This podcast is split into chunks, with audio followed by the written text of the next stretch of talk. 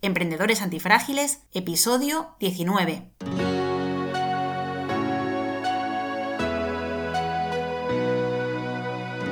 Hola, bienvenidos a un nuevo episodio de Emprendedores Antifrágiles, donde aprenderás cómo hacer crecer tu negocio a través de ejemplos reales de nuestros invitados emprendedores. Sacaremos a la luz la realidad sin edulcorar del emprendimiento y los negocios. Trataremos problemas reales que aparecen a la hora de hacer crecer un negocio, estrategias que no salieron del todo bien y sobre todo aprenderás cómo salir reforzado de estas situaciones y convertirte en un emprendedor antifrágil. Somos Lucía Ortega y Paco Lodeiro, fundadores de la agencia de marketing de crecimiento Ortega y Lodeiro. Si tienes un negocio y quieres emprender, te ayudaremos a crear un sistema de marketing y mejorar tu visibilidad, confianza y conversión a largo plazo. Contacta con nosotros en ortegailodeiro.com. Hoy nos acompaña Lourdes García. Lourdes es licenciada en Investigación y Técnicas de Mercado, licenciada también en Publicidad y Relaciones Públicas, además de haber cursado el ciclo superior en Gestión Comercial y Marketing. Ella trabajó durante años en un instituto de investigación de mercados, ayudando a los departamentos de marketing de multinacionales a tomar decisiones estratégicas y tras esta etapa decidió dar el paso a emprender. Fue entonces cuando desarrolló una marca de ropa infantil muy innovadora que ganó hasta seis premios, además de una web directorio de ocio en Málaga. Pero no se quedó aquí y actualmente compagina el estudio de mercados para grandes empresas como freelance con su proyecto personal Investiga su mercado, con el que ayuda a otros emprendedores y pequeñas empresas a tomar mejores decisiones basadas en datos. Bienvenida, Lourdes. Muchas gracias, Lucía, Paco. Un placer estar por aquí. El placer es nuestro, Lourdes, porque además, bueno, ya habéis escuchado que has hecho de todo, vamos, menuda, menuda trayectoria has tenido, que has trabajado pues, por cuenta ajena, por cuenta propia, has desarrollado diferentes proyectos de diferentes sectores, o sea que, bueno, mm, creo que va a ser muy interesante. Y empezamos por la pregunta estrella, que sería ¿por qué empezaste a emprender? ¿Cómo empezaste todo esto? Pues mira, la verdad es que fue un poco siguiendo un fuego interno, ¿no? De, escuchar, porque como dices, he hecho muchas cosas y aparte mi carrera ya también así lo permitía, ¿no? Porque al final son eh, carreras en las que entra un poco de todo, entra marketing, entra publicidad, entra comunicación, yo desde el principio tuve claro que era investigación, el, entender por qué un producto sí y otro no, qué es lo que hay detrás del consumidor para que le gusten unas cosas y que no, ¿no? Esa parte de sociología mezclada con el marketing era lo que más me gustaba, lo tenía claro. En Madrid estuve en una empresa muy bien y luego aquí en Málaga, que es donde resido actualmente, empecé en una empresa de investigación de mercados pero de público. Al final era una subvención que servía como para archivar y a mí era como que mi trabajo no sirva para nada y, bueno, y por otro lado tenía como esa esas ganas. Y bueno, aproveché que justo me cortaron temporalmente, como iba por proyectos, y ya me lancé digo, mira, voy a, a, esta idea que tenía, que era ese proyecto que, has comentado, que, que bueno, sí recibió premio, pero el dinero no tanto, ¿no? Que ahí ya, ya hablaré de, de, aprendizajes y eso, un poquito de este proyecto, porque la verdad es que me dio satisfacciones a nivel de crecimiento, pero mucho dolor de cabeza y mucho sufrimiento. O sea que aprendí a emprender por la vía mala, por la dura. Suele pasar, ¿no? Yo creo que aquí todos los invitados tenemos así algún, algún pequeño tropiezo, sobre todo al inicio, que sí, luego ya nos vas a contar seguro cómo fue esto. Y entonces ahora digamos que tu proyecto como emprendedora, ¿no? Tu proyecto principal sí que está orientado totalmente a la investigación de mercados, a investigar. ¿Y cómo, cómo es entonces tu día a día en, eh, gestionándolo? Porque, bueno, también eh, como compaginas también trabajo como freelance, ¿no? Si no me equivoco, ¿cómo haces para organizarte o cómo es tu día a día? Pues sí, yo ahí eh, es verdad que ahora mi proyecto sí que es de investigación, pero durante mucho tiempo estuve compaginando el ser freelance, o sea, porque yo di el salto luego de esta empresa, empecé a emprender y me llamaron desde la empresa de Madrid en la que trabajaba para que volviera, justo yo estaba emprendiendo y era como, mira, yo ahora no me voy y ya me propusieron trabajar como freelance. Entonces, fue así un poco como inicié y fue guay porque me permitía seguir con mis proyectos y mis locuritas, pero a la vez sí que activaba como una fuente de ingreso y seguía conectada a mi profesión. O sea que fue un poco así al revés, ¿no? Que fue un poco por casualidades. Y ahí, como yo decía, eh, yo jugaba a emprender mientras en realidad me ganaba la vida como emprendedora, ¿no? Porque al final un e-commerce de moda infantil no tiene nada que ver, una agenda de ocio no tiene nada que ver, que fueron mis proyectos. Y ahora este proyecto sí que va más de la mano a, a lo que es mi profesión, ¿no? Porque hasta entonces era como dos mundos independientes que siguen siéndolo, porque al final las energías son diferentes. Es decir, yo por cuenta ajena, o sea, por, cuenta propia, ¿no? Que al final soy freelance, pero ahí de verdad que me comprometo con proyectos de, pues depende, ¿no? Me, como yo sí es verdad que tengo como un 360 expertise en, en todas las partes de un estudio de investigación, a veces me contratan todo, a veces una parte, Y ahí pues eso es verdad que hasta ahora ha venido siendo como mi prioridad, ¿no? Cuando viene un cliente, viene un proyecto, es muy demandante y casi la jornada laboral va enfocada a, a eso. Y me organizo pues los fines de semana o sacando huecos para seguir mi proyecto. Pero este año sí es verdad que tengo el objetivo de cambiar las tornas y meterle más pool a mis proyectos personales, ¿vale? Porque al final sí que la tendencia es cuando tengo menos carga de trabajo darle más impulso, pero, pero bueno, al final eso a la larga tampoco es accionable, ¿no? Y es uno de los súper grandes aprendizajes que he tenido porque para emprender la constancia me parece como un valor súper fundamental para ver eh, resultados a largo plazo. Así que bueno, mi día a día, si es verdad que trabajo ahora, he estado durante un tiempo en coworking, ahora estoy físicamente en casa, me acondicioné una oficina y aquí muy bien, ¿no? Respetando también marcar un horario, me parece imprescindible tener como un horario de trabajo y fuera de trabajo, ¿no? Respetar también esa parte personal que los emprendedores solemos olvidar completamente, sobre todo al inicio. Y bueno, así un poco mi día a día, sobre todo respetando y poniendo mis innegociables en básicos como dormir, comer, tener tiempo para mí, hacer deporte y, y luego el resto pues gestionarlo con el trabajo, ¿no? No sé si te he respondido, me he ido mucho por las ramas.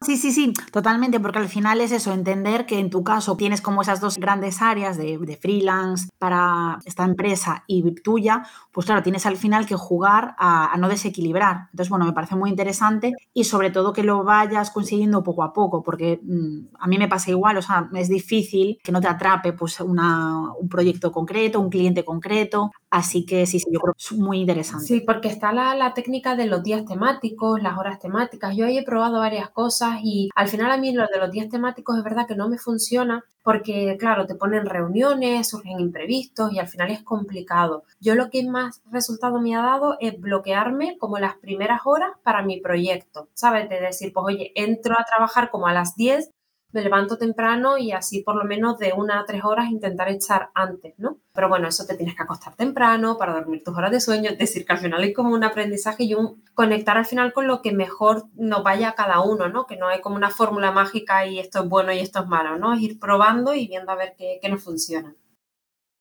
Pasamos a la siguiente pregunta. Ahora vamos a volver a los inicios, a tus inicios como emprendedora y nos gustaría saber cuáles fueron tus principales obstáculos. Bueno, yo creo que el principal, principal, principal fue el desconocimiento de todo. Es decir, yo dije, voy a emprender y emprendí. no tenía ni idea. Aparte que venía eso de, investigación de mercado, de trabajar en un departamento, en una consultora, pero claro, trabajaba para multinacionales. Ahora te pones a emprender y es otro mundo totalmente distinto. Al final era un e-commerce. Te hablo en 2011 que empecé, que no era el e-commerce que entendemos hoy en día, ¿no? La venta online era muy diferente, no había la formación que hoy hay, que puede ser autodidacta, en aquel momento no la había. Era un e-commerce que además incluía un configurador de moda infantil para niños, yo no era madre, no, ni era ni soy, con lo cual, claro, entender también el nicho de las madres, las necesidades de la ropa, más luego la industria textil, que es otro mundo súper aparte, confeccionar, confeccionaba físicamente. En Málaga al principio empecé, bueno, a aprender incluso a confeccionar, luego con un taller, o sea que fue como una auténtica odisea porque era un proyecto súper complicado, complejo. Llegué a tener a 12 personas, claro, el programador, ¿no? Por un lado, bueno, tres empresas de programación que me faltaron, eh, la patronista, la costurera, la diseñadora de modas, o sea, fue una locura de proyecto y desde un desconocimiento total. O sea, ahora viéndolo con perspectiva, digo, demasiado lejos llegué. Qué ambicioso, ¿no? Por lo que dices, la, la envergadura que llegó a tener, eh, me parece increíble. Sí, sí, sí, o sea, era un proyecto, la verdad es que sí, que era muy, ¿sabes? Y ahora digo, madre mía, qué loca, ¿no? ¿Sabes por qué? Porque al final es verdad que era complejo y yo venía desde el desconocimiento total de todos los sectores, de emprender, del e-commerce, de la moda, ¿sabes? Entonces al final es verdad que un desconocimiento. Ahora es verdad que creo que estamos en otra etapa muy diferente en el tema de emprender porque afortunadamente hay muchísima información gratuita, ¿sabes? En YouTube, en tutoriales tal, muchísimos cursos y formaciones muy accesibles, plataformas como Doméstica, todas estas, que hay cursos por 14, 15 euros, hay muchos profesionales que también hay cursos bastante top accesibles, ¿sabes? A, a un precio para hacer cositas, o sea que yo creo que ahora mismo estamos en otra parte muy diferente y también creo el proceso del emprendedor con esta experiencia es como, mira, vete acudiendo a proyectos más ambiciosos y más complejos conforme tú vayas dominando áreas, ¿sabes? Para mí fue como un palos por todos lados Pero eso es mi, como un consejo, ¿no? Si no me lo estáis pidiendo, pero desde mi, mi experiencia sí que sería un poco de vete aprendiendo y aplicando, aprendiendo y aplicando y vete como en ese camino, ¿no? No empieces con proyectos tan complejos porque es frustrante, la verdad. Claro. Y bueno, en realidad va de la mano. Mi siguiente pregunta, que es que de la mano de con estos principales obstáculos, también cuáles crees, cuáles dirías que han sido tus mayores errores en este camino. Sobre todo nos interesa cómo los has afrontado, qué pasó, que, cómo saliste de ellos y sobre todo qué aprendiste, aunque ya nos has hecho spoiler de que bueno, aprendiste que mejor ir poco a poco, pero a lo mejor hubo otros aprendizajes también. Pues sí, y al final un aprendizaje que fíjate que ahora te lo anclo también con la investigación de mercados que para mí eran dos mundos, ¿no? Porque la investigación estaba como en las grandes marcas y son ellos, pero una de las cosas que aprendí es a invertir mucho tiempo y dinero sin haber validado una idea, ¿sabes? Porque al final yo tengo esta idea y la voy a ejecutar, ¿no? Y eso implicó mucho tiempo, o sea, mucho tiempo te hablo que fueron como cinco años eh, en el proyecto, que llegó un momento en el que yo no tenía vida porque era como luchando, ¿no? Porque creía ilusamente que todo dependía de mí, ¿no? Si le dedico la suficiente energía, el tiempo y tal, acabará saliendo. Y hay otras partes que no depende de ti, ¿no? Tú tienes que crear un producto, un servicio que el mercado necesite, que el mercado esté dispuesto a comprar. Y eso que parece tan obvio, muchas veces lo olvidamos y nos enamoramos de nuestra idea y de nosotros y de hacer, ¿no? Y hay otra parte externa que no. Y ahí pues lo descubrí preguntando, ¿no? Que al final te digo que viniendo, pero en casa del herrero, cuchillo de palo, al final estás como muy eh, cayó en mis manos en ese momento el libro del Lean Startup, que un poco decía, oye, pregunta, sal y valida, ¿no? Y ahí descubrí de que claro, era un configurador de modo infantil fabricado en España, que el coste de fabricación, de producción, era muy elevado. Yo, yo la ropa casi sin beneficio la vendía a 80 euros un vestido. Claro, a 80 euros me decía una madre, es que mm, tengo que verla, tengo que probársela para poder invertir ese dinero. Aparte que en, un año, en seis meses le va a quedar pequeña. ¿sabes? Entonces, el entender las necesidades ya fue cuando ahí dije, mira, tengo que activar puntos de venta físico, era como muy engorroso y, y decidí cerrarlo. Fue un dolor pero eso lo aprendí preguntando, ¿sabes? Que digo, ¿y no lo podía haber yo hecho antes? ¿Sabes? Validar esa idea desde la pregunta, pues sí, me hubiera ahorrado mucho, ¿no? Pero no fue mi camino. Y ahora te digo, pues por eso también creo en investigación, en Investiga tu Mercado, ¿no? Que es el proyecto actual de democratizar esto de, de la investigación de preguntas con, con, herramientas muy básicas. No montes el estudio que montaría Coca-Cola, pero, pero sal y preguntas, ¿sabes? Porque es que si no, no, pues te digo, te ahorrarás, en mi caso, cinco años y mucho dinero y tiempo. Y luego otro aprendizaje es el, querer hacerlo yo todo. O sea, porque eso también es como, bueno, voy a aprender de e-commerce y ya me monto yo los productos. Bueno, voy a aprender de confección y ya lo hago yo todo, ¿no? Y al final el delegar en personas especializadas pues compensa, ¿no? Porque la curva de aprendizaje es muchas veces elevada, que sí que creo que es importante saber un poco de todo, sobre todo para delegar cosas y poder supervisar, pero, pero bueno, es importante colaborar o tener proveedores, que también ahí está la parte como económica, ¿no? Una balanza de hasta qué parte puedo yo asumir, que puedo pagar, colaborar, pero bueno, que hay muchas fórmulas para conseguir ayuda, así que ese sería otro de los aprendizajes. Súper de acuerdo. Yo sigo en shock por lo de. Me dije, voy a emprender y emprendí, o algo así. Fue una frase así, porque eso nadie lo hace. La gente dice, voy a emprender, pero luego no emprende nunca. Pero tú lo hiciste. Sigo en shock con eso, porque cuánta gente dice eso, voy a emprender, tengo esta idea tal, y nunca se anima. Sí. Que bueno, no salió bien en este caso, pero al final aprendiste mucho, sacaste lecciones y digamos que de esas lecciones están lo que haces ahora, que al final consigues vivir de ello y sacar tus negocios. Y sería más difícil si no te hubieras lanzado. O sea que todavía sigo en shock con eso. Te diría que no es el camino, ¿eh? porque yo verdad que soy muy loca de tirarme y sin arnés. Y está bien tener un arnés de seguridad para no partirte los dientes. ¿eh? O sea que tampoco me tomes como referente. A ver, tomo referente eso, pero con la lección que has comentado tú ahora, de eh, hacer el producto mínimo viable, o sea, emprender, pero con método Lean Startup, como has dicho. Correcto. O sea, haciendo ese mix, pero hacerlo. Que la gente, yo creo que más, el error más común es no hacerlo. Y el otro es lanzarse a la piscina con todo. Total. Pero bueno, poco a poco metiendo primero un pie, a ver si hace la profundidad. Bueno, eso también es clave. Sí, al final lo importante es que lo hicieras porque lo, que dice Paco, lo típico ahora es parálisis por análisis. Bueno, voy a hacer este curso, voy a hacer esta formación, después voy a hacer lo siguiente, después voy a hacer lo otro y al final nunca, nunca sales. Entonces, bueno. Y al final, eh, si estás en la teoría, eh, creo que al final nunca sales como de esa teoría. Es como, bueno, voy a dar este paso. ¿Qué necesito para este paso? Aprende eso e implementalo. Y ahora lo siguiente, ¿sabes? Porque al final es una carrera de fondo. Entonces, no nos quedemos ni en la teoría, ni en aprender mucho, ni tampoco en hacer, hacer y mirar solo eso, ¿no? Creo que al final hay como un equilibrio, ¿no? Entre, entre ambas cosas. La siguiente pregunta es ¿cuál es la lección más importante que has aprendido durante tu carrera? Pues mira, en toda esta parte también he aprendido, aquí ya me voy un poco a la parte más de crecimiento personal, porque para mí emprender es un auténtico máster en crecimiento personal, porque tu proyecto podrá llegar allá donde tú estés preparado a soportar, ¿no? Allí donde tu destreza personal también llegue, ¿no? Y creo que algo muy importante es pararnos y escucharnos. Y pararnos, ¿no? Porque al final creo que el sector ahora mismo del emprendimiento está como lleno de fórmulas mágicas. Yo te enseño el camino, lo imprescindible, lo tal. Y igual que he dicho que está muy guay toda esa formación que tenemos, creo que debemos de activar también la parte crítica y decir, oye, esto es para mí ahora, o sea, ¿qué es lo que, y encontrar y también permitirnos el encontrar nuestro propio camino, ¿sabes? Y nuestra propia fórmula que a lo mejor consta de coger un poquito de aquí, poquito de allí, de nutrirte de muchas fuentes y de ir contrastando, ¿no? De, y validando en ti, en tu forma de ser, en tus circunstancias,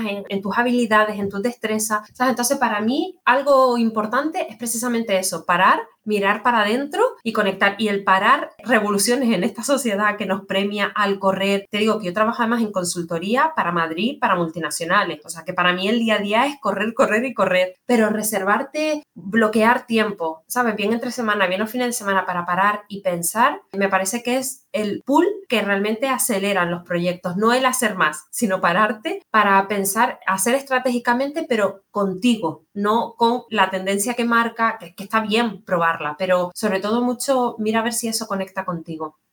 Muy de acuerdo, muy de acuerdo, Lourdes, que al final, y yo sobre todo, a mí me pasa por ciclos, ¿no? Que hay veces que eres capaz de parar y organizarte, pues cuidar un poco el equilibrio y de repente terminas otra vez en esa vorágine. Entonces me parece muy interesante el por lo menos tenerlo en mente y estar focalizado en no dejarte llevar por eso. Y porque al final estamos en un piloto automático de que tengo que hacer cosas, cosas, tareas, tareas, tareas. Y bueno, es que al final no es sano ni para el proyecto, ni para el negocio, ni para la vida personal, ni para nada. Totalmente. Lo suscribo 100%.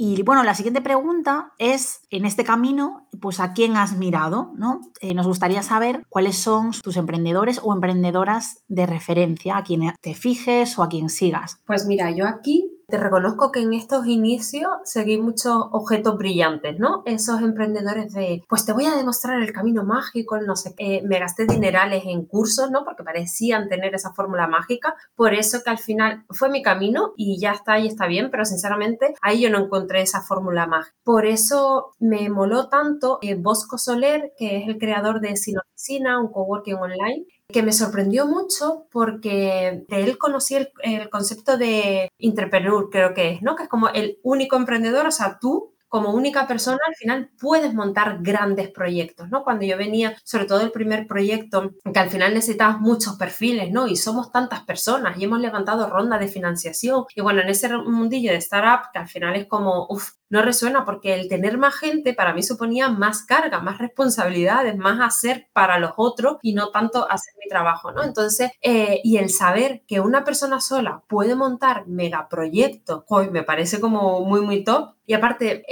esta capa de valores que tiene Bosco me gusta mucho, ¿sabes? Porque no es a cualquier precio ni a cualquier costa, ¿no? Entonces, esa parte sí que me parece, o sea, muy de quitarme el sombrero. Bosco, de verdad que es una persona a la que admiro mucho. Bueno, Bosco, a María, a todo el equipo de Sin Oficina, ¿no? Porque es verdad que yo ahí conecto un montón. Y luego también tengo a una chica que fíjate que, que igual dirás, uy, eh, Maite Isa se llama, y que está muy en la manifestación, en cosas espirituales, en tal, y tú dices, jolines, pero, o sea, yo la he visto desde los inicios y que ya te cuenta que tenía 80 euros en la cuenta y ahora la tía ha facturado año y medio cerca de 2 millones de euros, ¿vale? O sea, pasar de 80 a un millón y pico. Ella con su proyecto, un poco así como muy naif, muy de manifestación, ¿sabes? Muy de espiritualidad, ¿sabes? Y es como, wow, o sea, me revienta el cerebro que existan estos ejemplos, ¿no? De una tía que ha dicho, yo conecto con esto y voy a ir, ¿no? Y, desde la, y, aparte he visto la evolución en ella de, claro, ya cuando estás en todo este mundo emprendedor, los las fórmulas, los no sé qué, tal, y estás viendo cómo está esa parte de estrategia y dices, vaya mierda de página de venta que se ha hecho la tía, pero ahí ha estado,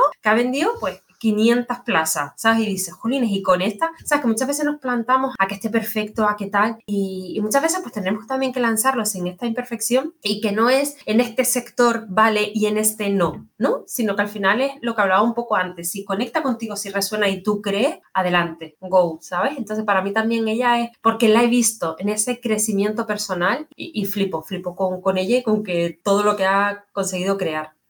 Sí, al final esto salió también a otras entrevistas, el tema de pues un poco de la intuición, de la mentalidad, que es muy importante, que al final también es muy importante pues estudiar, obviamente, tener los números claros, etcétera, pero Paco y yo también lo vemos mucho porque, claro, nos relacionamos con diferentes perfiles de personas y de empresas y se nota un montón cuando las personas están de verdad convencidas, preparadas o que de verdad quieren que les salgan bien las cosas, eso al final es todo muy, muy interior, o sea, es muy etéreo, pero se, ve. Y cuando no. Entonces, eh, es verdad que a veces no se habla o, suena así mucho, como demasiado espiritual, pero bueno, es que es al final, si no tienes la mentalidad preparada, nada va a salir. O sea, es como en las relaciones o como todo. Entonces, bueno, me parece curioso la, la referencia, pero, pero sí, sí.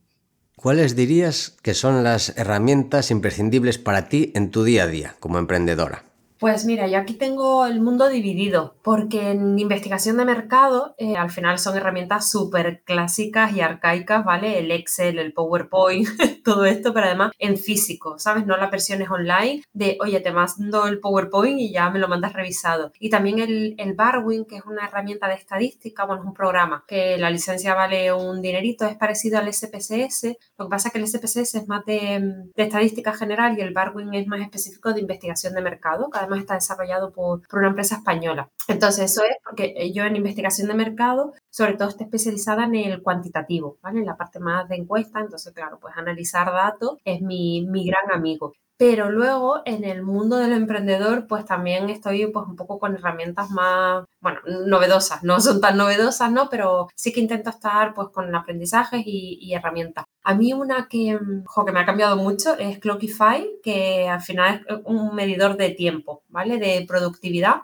y es verdad que, el hacerlo me ha dado tranquilidad de, en cuanto a defender tarifas, de saber cuánto tiempo le dedico a cada tarea, a cada proyecto, a cada cliente. Sabes que eso, o sea, me parece una, y, está, es una URL de, de, internet, ¿vale? Que no tienes ningún software específico. Y luego Notion, estoy ahí con mi amor-odio, ya voy pillándole un poco, porque es verdad que me parece que tiene unas posibilidades súper brutales eh, y sí que estoy ahí pues un poco organizando las tareas, los tal, eh, organizando un montón de información que tengo ahí como en la cabeza desperdigada y bueno, ahí voy, ¿no? En ello, ¿no? Y, descubriendo, porque te digo que también hay tantas herramientas que al final no puedes meterle mano a todas, la verdad. Ya, ya, y aparte, bueno, en concreto Notion, que si yo también estoy en ello, estoy empezando. Eh, de hecho, estuvimos la, bueno, hace la semana pasada o dos con Elena Madrigal, que ya es, bueno, la gurú absoluta de Notion, por lo menos para mí. Total, yo mañana tengo reunión con ella, ¿eh? O sea, es la gurú, para mí también es la gurú. Claro, el tema es que me decía ella, bueno, no sé si te he liado o te he solucionado, ¿no? Porque claro, a lo mejor te da una respuesta que supone que vayas a desarrollar otras tres cosas más. Sí pero creo que sí que la herramienta es increíble y es un folio en blanco para bien y para mal. Entonces hay que irle pillando ahí el tranquillo de ello. Pero bueno, yo, yo también estoy ahí, ¿eh? O sea que, mm, bueno, ya te preguntan entonces también porque me parece muy curioso como cada persona le da un uso diferente, pues ver también cosas que no se te habían a lo mejor ocurrido, ¿no? De, ah, pues mira, yo esto no lo hacía con Notion, sino con otra cosa es lo que dices, un folio tan en blanco que tiene muchísimas posibilidades, ¿no? Y, mi objetivo es ir pasando ahora todo a, a Notion, pero ahí hay tareita. Unificarlo, ¿no? O sea, todas tus diferentes plataformas, eh, tener ese centro de trabajo allí. Yo tengo una duda de por qué utilizas ClockFi en vez de Toggle. Porque lo normal, digamos, el, estándar es Toggle. Digamos, ¿te sientes más cómoda o es suficiente? Porque nosotros empezamos con Toggle Ahora utilizamos, bueno, hay otras alternativas también integradas en ClickUp, pero digamos que el estándar de la industria es Toggle. Si te digo la verdad, nunca la he llegado a usar sí que me la recomendaron, pero no terminé yo de, ¿sabes? De tonteé, pero no, o sea, de uso, uso. Pero Clockify sí que me gusta mucho porque, digamos, también tiene esa parte como en blanco, que tú creas tus proyectos, las tareas y los clientes puedes asignarle también un tiempo, puedes decir, mira, este cliente me ha contratado esto y por esta tarifa yo estimo que me va a dedicar tantas horas, ¿no? Y entonces te va diciendo, oye, ¿cuánto porcentaje ya llevas hecho? Tú lo puedes ir viendo, ¿sabes? A mí me permite y luego ver tanto anualmente como mensualmente, cuáles son esos proyectos, también te da la visión el panel por horario, ¿sabes? Como el Google Calendar, pues tienes ahí como en qué tareas has ido trabajando. O sea, me parece como muy versátil, muy útil a la parte de análisis. Y luego, es verdad que Toggle creo que tiene una parte automática, aquí no, aquí tú tienes que encender y apagar el contador, pero a mí también me ayuda porque en poner foco, porque yo me disperso mucho aquí, allí, allí. Como lo tengo que contar, es como, mira, no voy a saltar de tarea, voy a hacer esta, ¿sabes? Entonces a mí me ayuda también para la parte de foco, es el que sea manual. Interesante. Pues la siguiente pregunta, aunque ya nos has dado pinceladas también, es ¿qué cualidad para un emprendedor es la más importante para ti y cuál es la más infravalorada? Vale, para mí la más importante, bueno, hemos hablado antes también de la ilusión y la constancia, ¿no? Pero las ganas, ¿no? Al final de crecer y de aprender, creo que es la fundamental. Porque si tienes ganas, ¿sabes? Y, y le prestas esa energía a aprender, al final, tarde o temprano, acabarás desarrollando algo que merezca la pena, ¿no? Y que esté en mercado y que esté alineado. Todo se puede acabar aprendiendo, ¿no? Y por otro lado, creo que también es la infravalorada porque es como, uy, no sabes esto, vale, vale, pero a mí dame tiempo que ya lo aprenderé, ¿sabes? Que al final creo que es como un estándar, ¿no? Antiinfrágil, porque con esa predisposición y con las ganas te buscas, te buscan las habichuelas y bueno, ya en este curso le preguntaré o miraré, ¿no? Pero al final eso creo que es como una carta blanca que es imprescindible tener para emprender. Muy de acuerdo.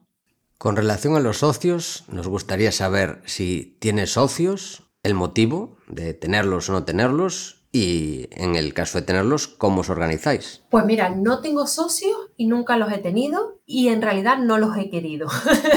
Pero ahora estoy estoy en otra etapa que, oye, quizás. O sea, no los he tenido, sobre todo hablo de esta parte mm, primera, ¿no? Con mi trayectoria del proyecto este del e-commerce, que era, claro, la startup. Ahí sí que se hablaba mucho de los socios, de tal. Y no sé, yo en aquella época, es verdad que también estuve en contacto con compañeros que al final lo de los socios es un punto de conflicto porque creo que se tiene que estar muy alineado en cuanto a dedicación, en cuanto a visión, porque si no es fácil que surjan conflictos, ¿no? Entonces, proyectos inmaduros y he visto muchos conflictos por socios. Yo en su día, como tuve la idea y lo hice y tal, luego nunca hubo un momento como de incorporar socios, ¿no? Fueron más, pues, esos colaboradores gente que desarrollaba X o, o Y tarea. Y por eso me ha echado como mucho para atrás el no tener socios. Hablaba antes de Bosco Soler, que me impresiona eso de, oye, una sola persona puede crearlo, porque al final creo que hay una parte como muy personal, como muy vital, ¿no? Para mí el emprender es casi como mi vida, ¿no? Y mi vida es como mía y, y como esa parte de, de fluir, ¿no?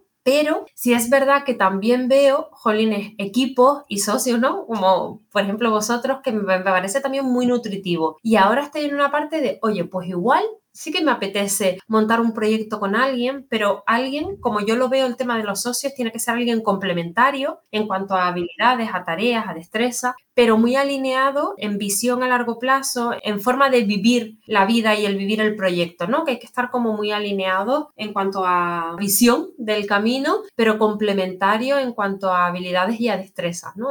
Y te digo, no descarto el, ahora estoy en un punto de, oye, pues igual, no con cualquier persona, no cualquier proyecto, pero igual sí que me apetece probar esto de, de los socios. Antes era muy reacia, ¿eh? lo reconozco, pero ahora sí. Pues ya nos contarás al final qué surge por ahí, porque bueno, claro, en nuestro caso es lo que dices, por ejemplo, Paco y yo nos complementamos mucho, somos bastante distintos y las fortalezas de cada uno son complementarias. O sea, por ejemplo, hablabas mucho de tu parte analítica, etcétera, que eso sería Paco, y yo serían pues más la parte creativa, resolutiva, problemas, etcétera. Entonces, creo que es interesante porque si se juntan dos perfiles que son iguales, dejas desprotegidas muchas áreas. Pero bueno, que estando sola o, solo como Bosco, y en tu caso, también creo que puede ser interesante cuando te complementes en esos momentos más concretos. O sea, las dos cosas pueden salir bien, yo creo. Totalmente. Que al final Bosco, eso, que él lo inició, pero fíjate, luego ha tenido ahí ayuda, ¿no? Porque María Sajín, cuando se incorpora como Community Builder, para mí dio un pull ¿sabes? Un pool ese proyecto, ¿sabes? Que al final es como, bueno, sí, solo, solo, hay proyectos que se puede, o la verdad que es interesante por esa parte como complementaria, ¿no? Que, que, para mí son dos perfiles muy diferentes dentro de Sin Oficina y los dos han construido lo que hoy es Sin Oficina, ¿sabes? Entonces, o sea, que por eso te digo, ahora sí que estoy como mucho más abierta a probar eso porque me parece otra forma, pero no es imprescindible, ¿no? Que es lo que por lo menos desde el mundo startup te vendían en ese momento de tienes que tener socios sí o sí para que un negocio sea rentable. Eso no es así tampoco. Pues para seguir avanzando y para conocerte un poco más, nos gustaría ahora hacerte una ronda de preguntas rápidas para saber pues, en qué te fijas, a quién sigues, etc. Entonces, vamos a empezar preguntándote por un deportista o equipo histórico de cualquier deporte. Vale, yo tema deporte ya te digo que, que mal, que no soy muy deportista y ni en la tele.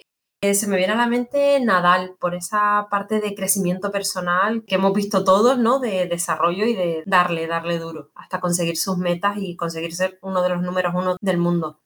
Vale, Nadal nos lo han ya nominado varias veces y Paco la última vez, ya el último episodio lo dio por nulo. Entonces te pedimos, aunque es, o sea, indudablemente es un súper ejemplo, que nos digas a ver si tienes un sustituto, un otro referente, igual no tanto, pero que también te llame. Vale, o sea, no me extraña ¿eh? que, sea como tan nombrado, porque además es un referente de aquí, de España, ¿no? Y, que es muy conocido. Eh, a ver, se me viene a la cabeza el mundo del golf que es como un deporte muy desconocido que yo no consideraba ni siquiera deporte, porque como eso no. Y ahora que mi marido está como muy metido ahí, digo, jolines, sí, sí que es deporte. Incluso el verlo, tienes que caminar mucho. Y ahí está eh, John Ram, que es español y también me parece un crecimiento personal, eh, un ejemplo de constancia, que bueno, está en los rankings mundiales ¿eh? y en campeonatos así más internacionales y ahí está John Ram dando también, ¿no? Así que bueno, otro ejemplo español. Genial. Un artista de cualquier tipo que te inspire empresarialmente. Vale, artista. También otro tema que tampoco piloto mucho. Pero, pero bueno, como soy canaria, te diría César Manrique, que bueno, ya falleció hace años, pero sí es verdad que es un artista que integró mucho con la naturaleza, ¿no? La obra tuvo en cuenta la aerografía y todos los materiales autóctonos y potenciar como esa naturaleza, ¿no? Me gusta mucho esa parte de natural y de respetar, ¿no? Porque al final los seres humanos, por muchas veces somos animales y somos parte de la naturaleza, ¿no? Y esa parte me, me parece muy chula de conectar. Porque César Manrique era arquitecto, ¿verdad? Sé que era así artista, no sé si, no sé por qué pienso lo de arquitecto por, por la casa, ¿no? Que, bueno, de Lanzarote, por si algún oyente no, no sabe quién es César Manrique, pero sé que tenía, no sé si era, qué disciplinas desarrollaba él, pero bueno, realmente... Es que en realidad yo creo que sí que era como pintor y, y, más artista, pero sí es verdad que luego desarrolló, porque la casa sí que la tiene, de hecho está también ay, no me acuerdo ahora cómo se llama, pero eh, es como unas cuevas subterráneas también de, agua. Los jameos del agua. Exacto, los jameos. Y claro, a partir de esa obra natural de la naturaleza, ¿no? Ese agua, pues ahí, por eso te vas también a la arquitectura, yo creo, pero creo que es pintor, ¿eh? O sea, que, es más desde las áreas artísticas, más que arquitectónicas. Sí, sí, tienes razón. Mira, lo acabo de mirar, pintor, escultor y artista, eh, efectivamente. Yo tenía... Y arquitecto. Ah, y arquitecto. También. Le daba todo. Vale, pues entonces tenemos razón todos, entonces. Sí, sí. Yo también, o sea, estás mirando en la Wikipedia, ¿no? Sí. Pone que estudió arquitectura técnica. Ah, pues mira. Ah, vale, ves, por eso tenía yo el chip. Es que yo, bueno, cuando fui a Lanzarote, me acuerdo, es que al final, y aparte me parece un visionario moderno, porque más allá del tema de la integración, que ya es ya el tema de sostenibilidad, pues las líneas que tiene, el diseño que tiene, que es que está de moda hoy en día, o sea, es que me parece increíble. Y, y me acuerdo eso, como que me quedé con que sin ser, pues no sé, que no era un gobernante de decir, venga, pues yo gestiono, sino que una persona que desde su oficio, desde su hacer, desde su casa, desde su impacto, como impactó una isla entera, que es Lanzarote, y toda la isla tiene su marca. Exacto me, pues me encanta. Muy fan de César Manrique, me, me declaro desde, desde, aquí. Bueno, luego la siguiente, que es una de mis prefes, eh, sería un sitio para comer en una reunión de negocios y qué pedirías en este sitio. Vale, bueno, sitios. A mí, por ejemplo, para reuniones y tal, reconozco que me flipan los halls de los hoteles. Además, aquí en Málaga están abriendo una cantidad de hoteles súper chulos y es verdad que es un sitio así como tranquilo y tal, pero ahí las comidas pues va a depender. Entonces, de comida, en Málaga, yo que estoy en el rollo muy, muy healthy, o sea, muy nivel friki, eh, recomiendo Bioco, que viene de biológico kilómetro cero, ¿vale? Bioco. Está en la Plaza de la Merced y es un sitio además así también chulo. Y ahí pues me pediría casi cualquier cosa. Me gustan mucho las galets que son como, la, como una especie de crepes, pero de trigo sarraceno. Luego también tienen un salmón con verduritas súper rico. Y tienen unos bol que están así como muy bien combinados en cuanto a proteínas, verduras, eh, hidratos, ¿sabes? Y son así como, bueno, pero bol que le echan lentejas y que tú dices unas lentejas. Y es que es súper rico todo. Yo de café es verdad que no soy, soy un bicho raro, no tomo café, pero el, el cúrcuma latte, por ejemplo, me encanta. Allí que no sé si conocéis la, la bebida esta, ¿queréis la explico? Vale, sí, explícala. Yo la conozco a través de Marta Mármol, que es nutricionista, bueno, es amiga nuestra y, trabajamos también con ella, pero cuéntala, cuéntala, que yo creo que a lo mejor no todo el mundo conoce. Pues la cúrcuma latte es así como un café, ¿no? Pero es amarillo, bueno, le dicen también la golden milk, ¿no? La leche así dorada. Yo no soy nutricionista ni nada, ¿eh? Que igual algún nutricionista me puede corregir. Pero, y está hecha con cúrcuma, con canela, yo no le suelo endulzar, pero igual un poquito de miel le puede venir bien o una sopita de coco. Y nada, con leche, eh, es verdad que a mí me gusta con leche de coco, a lo mejor mezclando un poco de leche de coco y de avena y un poquito a lo mejor de aceite de coco y eso se bate y se calienta y es que está súper rica. O sea, al final lo imprescindible es la cúrcuma, leche a poder ser de coco, la canela. Eso sería como lo básico y está muy, muy rica, muy calentita y ahora, uy, en el invierno mola mucho. Me han dado ganas ahora de, prepararla. ¿Pero la haces tú en casa o lo coges aquí? Mira, eh, la probé ahí la primera vez y luego ya busco otra receta y me la hago en casa. O sea, pero el cúrcuma latte, ¿no? Como estábamos hablando del bioco, lo probé allí, estaba muy rico y ya me lo hago así, en inviernito me lo hago en casa. Ya ahí está muy rico. Y es fácil, ¿sabes? Suena como muy complejo, pero teniendo los ingredientes, lo metes en un caso a calentar y ya. Interesante. Una canción que te motive para trabajar. Pues mira, yo para trabajar me gusta más rollo chill out, piano y cositas así, porque normalmente voy como muy acelerada, mi cerebro va muy rápido, entonces me gustan cosas como que me concentran, no ninguna ocasión en especial. De hecho, me suelo poner Prime Video, Prime eh, Music porque, porque no tiene anuncios, ¿sabes? Al final es como, mira, necesito como esta música y me da igual que no sea como un super éxito nuevo, pero me apetece que vaya en el tono y que no me interrumpan, Eh, y una canción que me gusta mucho para subir así como la energía es la de Tambor de Chayanne, ¿no? La de Madre Tierra. Y es que te digo, esta me la pongo y me pongo a bailar, ¿sabes? En plan, venga, aquí que necesito cambiar. Y sí que es una costumbre que suelo hacer también de cada hora o así de estar trabajando, me levanto, hago un poco de, de flexiones, de estiramiento, de activar el cuerpo, ¿no? Y ahí esa canción cae a veces, ¿eh? De venga, venga, a subir la energía.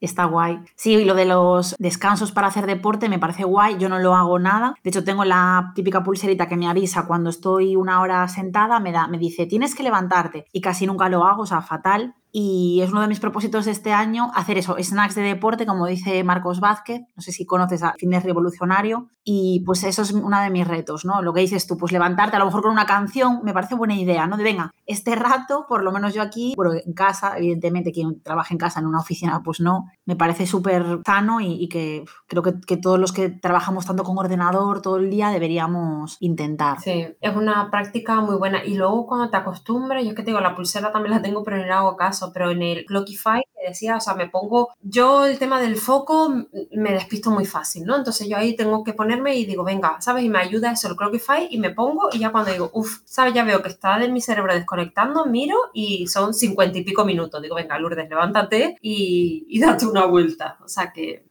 ¿No has probado los pomodoros? Sí, lo probé, pero al final no me... Porque al final el pomodoro, hay veces que estaba como súper enchufada y me obligaba a parar y ya me perdía como el flow, otras veces que me pido un poco antes y luego no cuento la productividad, ¿sabes? De a qué cliente, a, qué proyecto le estoy asignando, ¿sabes? Entonces es una tendencia que yo he ido mirando luego como analizo, digo, mi pomodoro es de 50 minutos, pero hay veces que estoy súper enchufada y me pego 3 horas, ¿sabes? Entonces tampoco quiero que me rompa el flow, así que lo del pomodoro no me ha funcionado, ¿eh? Lo he probado, pero no. Interesante lo de que corta el flow. Eso es lo malo del pomodoro, totalmente. Cuando estás concentrado y dices, ping, tienes que parar. Sí. Totalmente. ¿Una peli o una serie que recomendarías a emprendedores? Pues mira, de series te diría que Mad Men, eh, o sea que fue una serie que me gustó mucho en su día, va de los hombres de Madison, que le llamaban Madison Avenue, es una de las principales de, Nueva York, ¿no? Paralela a la Quinta Avenida, y ahí es donde estaban albergadas pues muchas grandes empresas, sobre todo, claro, que además de publicidad, que es una de las carreras que estudié, también investigación de mercado, entonces claro, como está muy relacionado con el marketing, con las campañas, con todo este mundillo que, que al final también trabajé, en, bueno, y sigo trabajando para ellos, para Madrid, pues me conectó mucho, ¿no? Y hablaba pues de, empezar, ¿no? Había una chica que empieza como becaria y luego va como ascendiendo, del director que al final, ¿sabes? Se va haciendo socio, o sea, que va ahí como distintos personajes, distintos roles y me gustó mucho la serie y en su día, el final, o sea, no sé si hacer spoiler, ya me diré, pero el final fue como, vaya mierda, así acaba la serie. O sea, fue como, no me lo puedo creer tanto tiempo porque sobre todo el prótano, que va como cumpliendo todos los clichés de hombre empresario, exitoso, todo lo que hay que tener y al final pues acaba y tú dices, vaya mierda. Pero viéndolo con el tiempo, con la perspectiva, con esta capa ya de crecimiento personal, con esta guerra ya en batallas dadas, me parece súper brillante el final. O sea, ahora digo, madre mía, es que no ha podido tener un final mejor. O sea, que, que la recomiendo 100%. Yo no sé, eh, podemos hacer sino como en los canales de YouTube que dicen, si quieres saltar del spoiler, pasa al minuto no sé qué, ¿no? Para que se lo salten. Hombre, yo creo que ya han pasado años y que quien quiera ver la serie ya, ya la verá. Pero, pero sí, lo que comentas tú, que es la, sobre todo la figura, bueno, Don Draper, que es el protagonista, los títulos de crédito, lo que se ve es una animación y se ve como el hombre pues va ascendiendo, ascendiendo, ascendiendo y para terminar cayendo. Bueno, esto también es un spoiler, pero quien haya visto la serie pues ya va viendo la evolución. Y claro, lo que comentas tú del final, yo en su día también tuve como, como varias interpretaciones, porque él después de una super crisis tiene una crisis de, existencial, ¿no? Prácticamente, en realidad.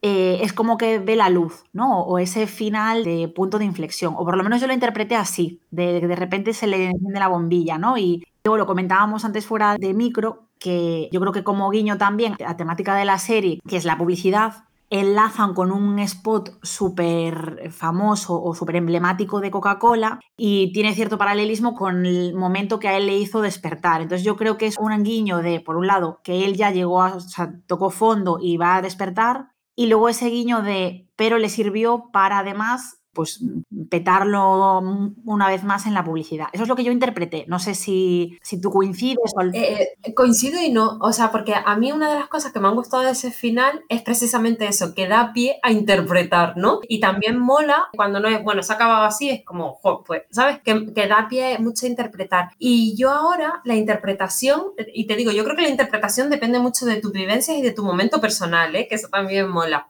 en su día, o sea, sí que en la serie yo vi esa trayectoria, ese crecimiento de conseguir el éxito que te habían dicho desde fuera, porque él al final era un hombre, ¿no? Hecho a sí mismo, porque trabajaba en una granja, que no tenía padrino ni padre, empieza a trabajar desde abajo y consigue ser socio de una de las mayores empresas, ¿no? Al final tiene el coche, tiene la mujer perfecta, tiene todo, no es satisfecho, va buscando ahí como, pero, ¿sabes? Eh, si la felicidad lo da esto, ¿por qué no soy feliz? Si lo tengo todo, ¿no? Y al final hay un momento de, tío, pero ¿qué te pasa? Estás tonto, pero lo tienes todo, ¿no? Y era como, ¿y por qué tienes ese vacío? ¿Por qué entras en esa depresión? Si lo tienes todo, tío. ¿Sabes? Era como esa impotencia en ese declive. Y luego al final, eh, a mí un guiño que me gusta, porque al final acaba el tío meditando en medio del campo, ¿sabes? Y dice, hola, como que no, no lo ves en ese escenario. Y uno de los guiños que me gustó es esa sonrisa final, porque si te fijas en toda la serie, y es larga, no sé si son nueve temporadas o así, el tío no sonríe en ningún momento de verdad, es un tío serio, calmado, ¿sabes? Y ahí es cuando le vi la única sonrisa que dio como del alma, de párate y escúchate, ¿no? Que es lo que hablaba como al principio de escucha, qué es lo que quieres hacer, que te quieres, ¿sabes? Y lo de meditar, yo ahí le vi como la puerta abierta a, mira, él ha visto qué es lo que le hace feliz a él y lo va a intentar. Podría ser la publicidad o podría ser otra cosa, no lo sé, ¿sabes? Pero se paró y se escuchó y ya ves tú, el pararte en el campo a meditar, ¿no? El conectar con la naturaleza, con tu esencia, ¿no? Y a mí, te digo, ahora me parece tan brutal ese final. La serie está genial, la verdad. Yo, yo en su momento no la terminaba tampoco de entender, sobre todo al principio, porque claro, como yo, yo también vengo, o sea, yo vengo del derecho, entonces no, no conocía tanto el, el, mundo de la publicidad. Entonces había veces que no entendía, en plan, pero ¿quién se dedica a qué? No lo entiendo, ¿no? Los roles, el director creativo, tal. Y yo creo que si la viera por segunda vez también le sacaría mucho más jugo. Pero sí, bueno, recomendadísima, ya, yo creo que ya todo el mundo le ha quedado claro que, que está genial. Pues después de este análisis del final de Mad Men, la última pregunta corta, entre comillas. Un hobby para desconectar del trabajo, porque si es como la anterior, muy corta no es. no, la verdad que hemos hecho aquí una crítica cinematográfica. Eh, bueno, hobby, mm, en realidad muchos. O sea, mi cerebro siempre piensa mucho y el no estar estresada es bueno tener muchas cosas complementarias. Me gusta salir a caminar, siempre intento todos los días mis 10.000 pasos para desconectar. La playa me flipa. Mi momento de terraza y lectura, coser, que coso mucho desde siempre. Coso en máquina, en dos agujas, en crochet, lo que me pongas, punto de cruz. Me encanta coser cocinar, lo disfruto. O sea, mm, ahora quiero aprender piano, es uno de mis pendientes, aprenderé piano en algún momento de mi vida. O sea, y siempre estoy ahora, me da también por pintar mandalas, estoy empezando con algo de acuarela. No tengo muchas habilidades, pero por el lettering también he empezado, o sea, que un poco intenta ir cambiando. Así que mucho, soy muy multipotencial. Qué guay. Pues ahora ya sí encaramos la última parte de la entrevista y nos gustaría que nos contases qué es lo que más te ha sorprendido este último año. Pues mira, algo que me ha sorprendido y que me he tomado la licencia es que es posible tomarse vacaciones siendo autónoma, pero vacaciones de 100% de no voy a mirar el correo que eso nunca me lo he permitido porque, hombre, ¿cómo lo voy a hacer? Que al final las responsabilidades, de qué tal. Y este año ha sido como súper sanador. Me fui, claro, era un velero que como, ¿sabes? Que fue como, a ver, es que voy a estar en el barco que no tengo internet. Y luego otro viaje que me he hecho este año que fue a Egipto, que era un retiro, que íbamos a estar también por el Nilo, por el barco, que es como, es que no tengo internet. Entonces fue como obligado porque no tenía, pero la verdad es que ha sido como súper sanador de, mira, no, no ardió Troya, no pasó nada, ¿sabes? Tuve esos días de desconexión total y ha sido como muy guau, ¿sabes? Y de hecho lo quiero volver a hacer, aunque realmente no haya ese inacceso, tomármelo, ¿sabes? Y creo que, es imprescindible para, para, los emprendedores también tomar ese momento de desconexión de, del trabajo y del proyecto, que no lo solemos hacer y es muy importante también hacerlo. Muy de acuerdo.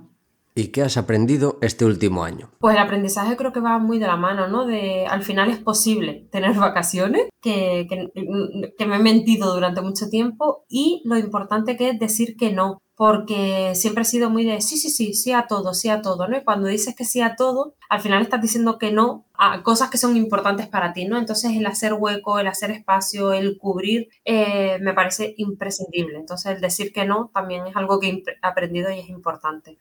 ¿Y qué estás intentando aprender en estos momentos o en el futuro próximo? Pues mira, aprender de Notion, que antes lo hablábamos también. Pues que al final es un folio en blanco muy importante, ¿no? El, el, aprender. Entonces, Notion, estoy aprendiendo gestión del conocimiento a través de Notion, porque siento que tengo ahí como mucha información desubicada y desordenada. Y, y bueno, esa es una de las tareas que quiero. Tema de estrategia, estrategia de crear con una visión como 360, sobre todo a nivel de proyecto, pero también me motivan esa parte como más espiritual de cuidar la energía, la ciclicidad femenina, que es un temita ahí interesante que también he visto, ¿no? Porque al final las mujeres con el periodo menstrual pues somos cíclicas, no tenemos como la misma energía y lo importante que es lo que decíamos antes, ¿no? De parar y escuchar en qué momento estás para potenciar y, y ser mucho más productiva, ¿no? Si controlas en el momento en el que estás y te permites esos descansos, creo que es importante para luego darle el pull, ¿no? Entonces, bueno, ahí tengo temitas, temitas por delante para, para implementar.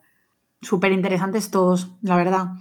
Sobre todo, bueno, el, el tema del ciclo femenino, etcétera. Yo últimamente que con la típica app que te va registrando la menstruación y todo, es increíble para entender, ¿no? Típico que a veces no te apetece hacer nada o pereza y cómo irlo interpretando y aprovecharlo a tu favor para el trabajo es fascinante. O sea, yo nunca, no sé, es algo como bastante nuevo para mí y me parece muy interesante. Porque hay unos momentos, al final es lo que hablábamos antes, ¿no? Hay unos momentos como de parar, de definir de qué quiero hacer y esa estrategia, y eso te lo marca unos días, y luego otra de qué hacerlo, ¿no? Pero claro, hacerlo ya desde esa conexión y, al final es mucho más productivo porque, ¿sabes? Cuidar eso es muy interesante, ¿eh? O sea, que yo a todas las féminas, bueno, y los chicos también pueden aprovechar también esto de la ciclicidad y de aprovechar las energías, ¿no? Pero sobre todo las mujeres creo que es prioritario. Sí, al final nosotros es que directamente es físico, es decir, porque al final yo creo que los libros, los métodos de productividad y todo muchas veces pueden ser frustrantes porque, claro, nosotras no decidimos en cada momento o, el, nivel de energía, dependemos de temas pues, hormonales, o sea, al final es científico puro, ¿no? O sea, lo que es físico es físico. Y tener este punto de vista también yo creo que ayuda a no fustigarte no decir, ah, es que no puedo estar siempre a tope. Es que no, es que las mujeres no funcionamos así creo que es muy interesante y yo no he leído todavía mucho sobre el tema ni nada, digamos, es algo que me planteo yo, pero ojalá empiece a haber más divulgación sobre cómo sacarle ese partido extra a subidones, a descansar en los bajones. Súper interesante. Y mm, hablando de futuro, ¿cuáles crees que serán las grandes tendencias en tu nicho?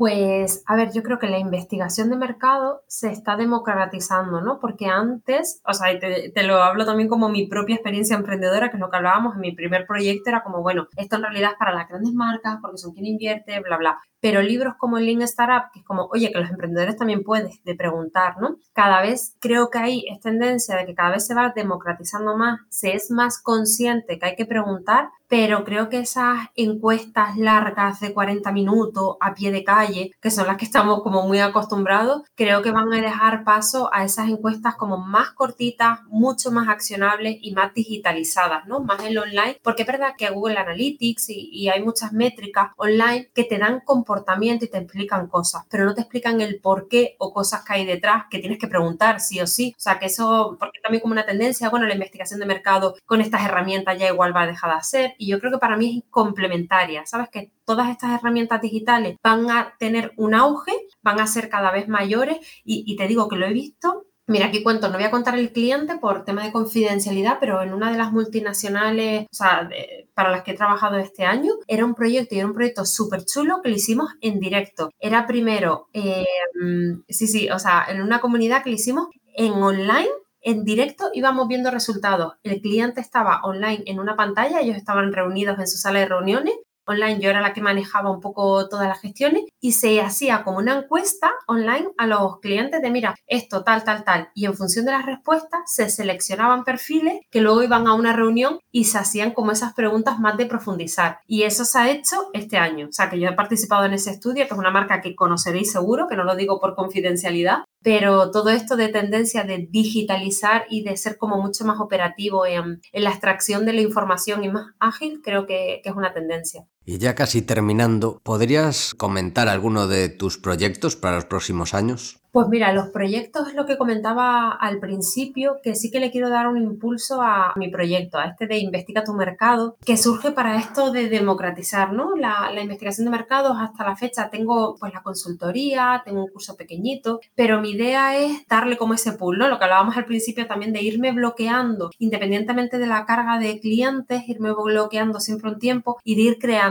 productos accionables que puedan dar respuestas como el buyer persona, ¿no? Pues ahí, oye, la investigación tiene cosas que ser, ¿no? ir creando como esos pequeños productos. El tema del podcast me llama también la atención desde hace tiempo porque como veis, para hablar me tenía que cortar me pongo a hablar.